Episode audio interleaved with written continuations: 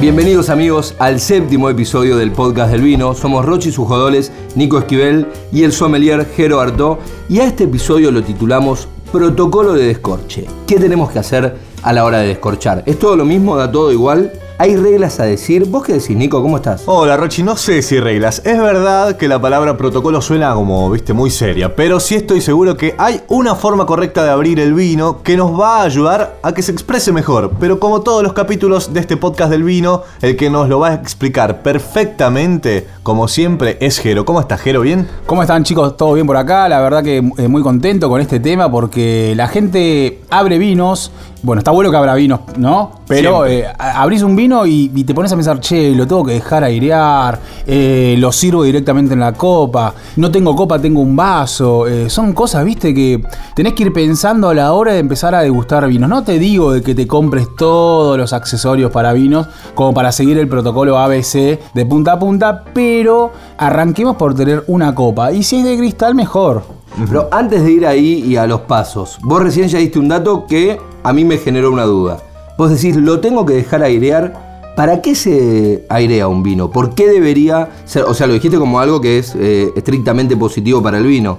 Entonces, ¿es así? ¿Es positivo? ¿Y para qué lo dejamos airear? La idea puntual de airear un vino es cuando el vino eh, tiene roble, tiene pasaje por madera, tanto puede ser americana o francesa. El vino viene eh, bastante cargado en, la botella y nosotros tenemos que dejar que se desprendan los aromas primarios y secundarios para darle lugar a los aromas terciarios, que es a la torrefacción. Lo que me queda claro es, vino aireado, ok, pero la otra pregunta que me surge es, ¿cada vino o cada varietal o cada cosecha, dependiendo si es joven o si no es joven, ¿Tiene un proceso de aireado? ¿O tiene un aireado diferente de los demás? tiene su proceso de aireado. X vino, por ejemplo, un Malbec frutado sin roble, no dice que tiene roble la etiqueta, tampoco se lo sentimos en el, en el gusto. Sí, dice joven, por ejemplo. Ahí está. Casi siempre dicen joven, antes decían clásicos, mejor que digan joven que clásicos.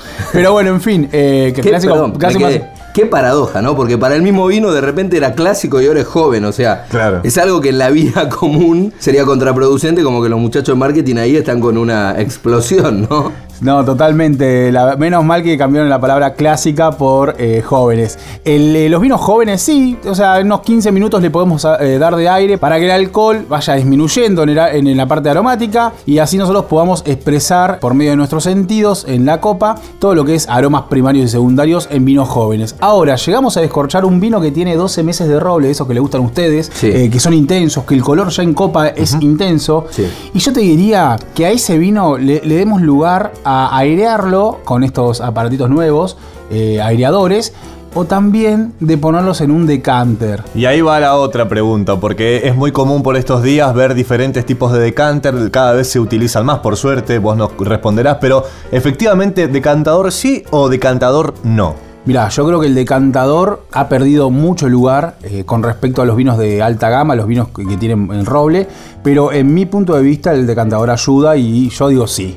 ¿Mejora el vino? Y si es un vino de, de mu- de mucha guarda, de una cosecha añeja y que, y que tiene eh, una cantidad de roble que lo amerite, sí, realmente lo mejora, le da una posición mejor en el paladar. Por si vos todavía no sabes qué es un decantador, en este ABC que es el podcast del vino, te comentamos que el decantador podrás ver una especie de florero que muchas Florero. veces se utiliza, yo le digo florero, que se utiliza justamente para servir el vino y para que en ese lugar específico vaya tomando el aire necesario. A ver, por ahí digo una brutalidad, pero vos estás para corregirme. ¿El pingüino es un decantador de antaño o no? Un clásico joven. ¿Un clásico joven? Les voy a contar el clásico pingüino que nosotros encontramos en pulperías o en tabernas o en bodegones eh, acá en- de la provincia de Buenos Aires, de, cap- de capital también. Realmente eh, el pingüino eh, lo que hacía, la función que hacía era como los vinos eran horripilantes en el color y, y traían un montón de matices eh, que no estaba bueno, los ponían al pingüino para tapar todo eso. Pero hoy por hoy, si tenés un pingüino en tu casa, que es un estilo de jarra con, con forma de pingüino, se puede utilizar también de decantador, no hay ningún problema. El- ¿Cumple la función? el tema, sí, en realidad también una jarra la cumple. La, la idea es sacar el líquido de, de dentro de la botella para que pueda airearse de, de mejor manera. Comprender de dónde viene, saber qué tiene y disfrutarlo de una forma diferente. El podcast del vino. Estamos hablando del protocolo de descorche y si hablamos de abrir, dejar que se airee un vino, después pasarlo en todo caso a un decantador, tenemos que ir al siguiente paso que es servirlo en la copa y preguntarnos, ¿sirve mover la copa constantemente? ¿Cómo tenemos que hacer para que esa- ese movimiento ayude al vino? Efectivamente es algo que está bien hacer, Gerono. Bueno, en mi caso tengo un tip. Me sirven el vino y automáticamente sea joven o añejo. Lo haces bailar. Sí, lo muevo, lo meneo. Es algo que me pasa y lo hago sin querer. Pero en realidad en muchos vinos sirve para seguir eh, con este aireado, para encontrar estos aromas terciarios al, al final de, la copa. Y en otros vinos, los jóvenes, los clásicos, no está bueno. ¿Por qué? Porque los aromas primarios y secundarios se desprenden solos y no necesitan este aireado tan abrupto. Ahora yo tengo una pregunta. En esos vinos, ¿es, por hablar mal y pronto, es al cohete moverla o le hago mal moviéndola? Porque eso es, eh, me parece importante tenerlo en claro. Mirá, si es con la copa no hay problema. Ahora, si vos un vino joven lo pasás por un decanter y lo dejás dos horas, ese vino se vuelve alcohólico. Ok, o sea que ahí comete un error. Es totalmente. Entonces, consejo, vos corregime a ver si entendimos bien. Si el vino no dice madera, si el vino es joven, si el vino es relativamente barato, lo descorchás y lo tomás. 100%, directo. Directo. Si es en copa mejor, si tienen vasos, bueno, que sean eh, vasos eh, de borde fino, pero siempre tratemos de tomar en copa el vino. Sin decanter, sin aireador. Sin decanter, sin aireador. Entonces, ahora, ahora, si el vino es añejo, si el vino dice 18 meses de barrica de roble, 12 meses de barrica de roble, ¿qué hacemos? Cuando el vino dice barricado, cuando el vino dice roble, cuando el vino dice reposó, vos lo vas viendo en la contraetiqueta que te, te dan indicios. Cuando vos ves que el vino también es de zona alta, sobre el nivel del mar, estoy hablando, ahí para abrir la botella, si estás haciendo un asado o una cena, estás preparando la comida o un almuerzo, abrila una hora antes. ¿Por qué? Porque ese vino va a llegar a la mesa expresivo, va a llegar rico, o sea, va a ser eh, doblemente rico si el vino no lo abrís antes. Ahora, si vos te tomas ese tiempo para el descorche, siempre tranquilo, el vino hay que, hay que agarrarlo, hay que de una manera dócil, ¿por qué? Porque hay, hay vida dentro de, la, dentro de la botella. Por eso nosotros siempre eh, en, en otros capítulos eh, hablamos del tema de la posición, el tema de la Sí. humedad, el tema del calor, Sí.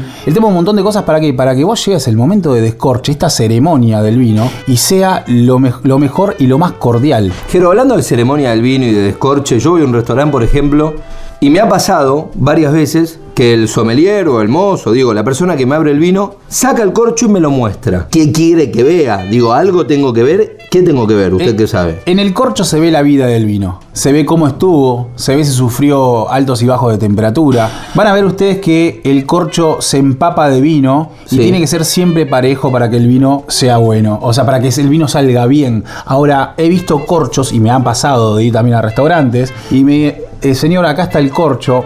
Y cuando veo el corcho, parece como un sub y baja de. Un electrocardiograma de corcho. De Claro. corcho, de, de- de un color eh, a vino. Y vos decís, no, este vino sufrió temperaturas fuertes, eh, mucho calor, posición no correcta a la, hora, a la hora de la guarda, la posición vertical. Y vos te das cuenta enseguida, ojo, capaz que zafa y lo podés tomar y está apreciable y rico, o capaz que ya directamente no lo vas a poder tomar. Me pasó días atrás que me descorcharon un vino y el corcho no tenía nada de tinta, nada de color, nada de, toque con el vino directamente. O sea, ese vino estuvo parado mucho tiempo. Eso es complicado. Cuando pasan ese tipo de cosas, lo primero, como dijo Rochi, que, le muestran el corcho, es verdad. Ustedes abran y lo primero que hacen es ver el corcho. Tengan cuidado, si lo abren con un descorchador doble impulso, de no eh, llegar hasta la parte del líquido, ¿está? De, no penetrar el corcho y, que- contaminar el vino de corcho. Si les pasa, bueno, no hay problema. Se puede colar también ¿eh? el vino mientras se sirve, porque queda, queda con corcho,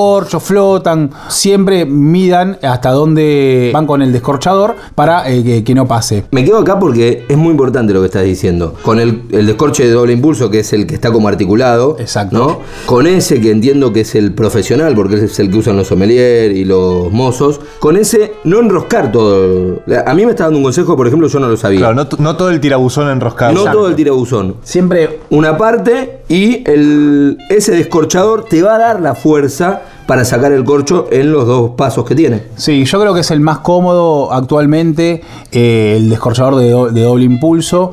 Eh, ¿Por qué? Porque, o sea, directamente es eh, algo físico, es una fuerza física que hace el descorchador y nosotros tenemos que sostener nada más eh, la botella y la parte donde eh, posicionamos el descorchador en la botella. Vos hablas de comodidades, para mí no hay nada más cómodo y acá voy a recibir algunos epítetos. Eh, el sé. descorchador co- que va con pilas y que hace todo el trabajo solo. ¿Ese está muy bien o no? Sí, está bien, no hay Bien. problema. Te, tratemos también de no romper los corchos para poder disfrutar de los vinos de excelente manera. La verdad que es bastante aragán ese descorchador, Sí. pero está muy bien. A ver, mientras que se tome vino y se, se cuide el vino, después eh, a- abrir el corcho con, con diferentes descorchadores está bien. Ahora, ese tipo de descorchadores los recomiendo para vinos jóvenes. Eh, después hay un descorchador de lámina que no toca el corcho, con un simple movimiento de giro lo puedes abrir, que vienen como dos ranuritas que se meten dentro de, de- entre el vidrio y el corcho y con movimientos circulares lo vas abriendo. ¿Por Ah, qué? Porque son para vinos altamente añejos que uno no sabe cómo está el corcho. Claro. ¿Por qué? Porque el vino dentro de la copa puede tener vida, pero el corcho puede ya estar embebido en el vino y húmedo. Entonces, para que no se te desgrane el, corcho, nosotros trabajamos con eso. Hay otro también que es, es una bomba, es una aguja en donde le ingresa oxígeno al vino y va levantando de menor a mayor el corcho. Ese es otro para la gente que eh, toma vinos de alta gama, vinos, o sea, con mucha guarda. ¿Qué hacemos, Jero, después de sacarnos todas estas dudas con las cápsulas? Porque también en esta moda o en este auge que tienen los vinos, los regalos que tienen que ver con el vino, muchas veces se utilizan diferentes desprendedores o cortadores de cápsulas. Efectivamente, ese es el ritual ideal. ¿Se puede sacar la cápsula en la que viene la botella y el corcho directamente o no? Bueno, te voy a responder como sommelier y te voy a responder también como bebedor. Como sommelier, Me interesa digo- más, ya te digo que me interesa más la Bebedor, respuesta, claro. bebedor. Pero, pero hace, ah, da el protocolo. Como sommelier, protocolarmente, en un restaurante o en una reunión, nosotros lo que tenemos que hacer es lo siguiente: es cortar la cápsula, van a ver una ranura siempre en la botella, por abajo de la ranura, prolijamente, no haciéndola girar a la botella, no haciendo el movimiento este que, que la botella gire, Claro. sino en dos movimientos, giro para un lado, corto, giro para el otro corto y levanto. A ese es el correcto. Ahora voy al que utilizo cuando estoy en casa mirando una serie, tomando un vino en el sillón. Abro directamente la cápsula, la agarro con mi mano y la saco hacia arriba. Ojo, no me ve nadie, estoy en casa, ustedes también lo pueden hacer. A ver, es casi una pavada, lo voy a preguntar, pero no afecta en nada. No, no, absolutamente No nada. afecta en nada, es solamente un tema de protocolo. Totalmente. Tema de formas. Bueno, Totalmente. se ha hablado mucho, pero no hemos descorchado nada y tampoco hemos comido nada en este episodio de protocolo de descorche. Sí, y el protocolo, como siempre, me imagino que va de la mano con algo para comer y vos siempre nos recomendás un buen fiambre para acompañar estos podcasts. Totalmente. Yo siempre estoy con, con esto de los fiambres, como vos bien decís, y hoy la verdad que el, eh, el lomo ahumado que traje de la gente de Fiambre Fox es excelente. Y bueno, y también traje un tempranillo de bodega 6000 con un toque de roble, que lo vamos a ir aprovechando a medida que sigamos grabando y disfrutando. A ver, esta pregunta te la tendría que haber hecho antes porque le cuento a aquellos que están escuchando que ya estamos tomando el tempranillo, pero hagamos de cuenta que lo vamos a abrir ahora. ¿Qué hacemos con ese tempranillo que tiene roble? Y ahí- tenemos que realmente ser cuidadosos con un doble impulso, no contaminar el vino de corcho, o sea, por eso el último rulo que queda afuera, ¿no? que queda dentro del corcho, y lo abrimos despacio. Primer impulso es el que da la fuerza y el segundo que acompaña. Una vez que llega el corcho hasta el borde del vidrio, lo acompañamos una- con un movimiento circular con la muñeca y lo retiramos. Decantador sí, decantador no. En este caso tiene seis meses de roble. Vamos a trabajarlo directamente en copa con un breve meneo. Un ¿Está bien? ok. Y se va a ir abriendo. Ha quedado clarísimo entonces el paso a paso para el protocolo del descorche, que es lo que tenemos que hacer, ver y sobre todo sentir, disfrutar de estos vinos. Nos reencontraremos en el próximo episodio dedicado, Rochi, Jero, a nada más y nada menos que los blends. Mezclas, ¿está bien? Mezclas. Totalmente. ¿Están preparados? Preparados. Rodrigo Sujodoles, Jero Artó, Nico Esquivel, esto es el podcast del vino, sigan escuchándonos.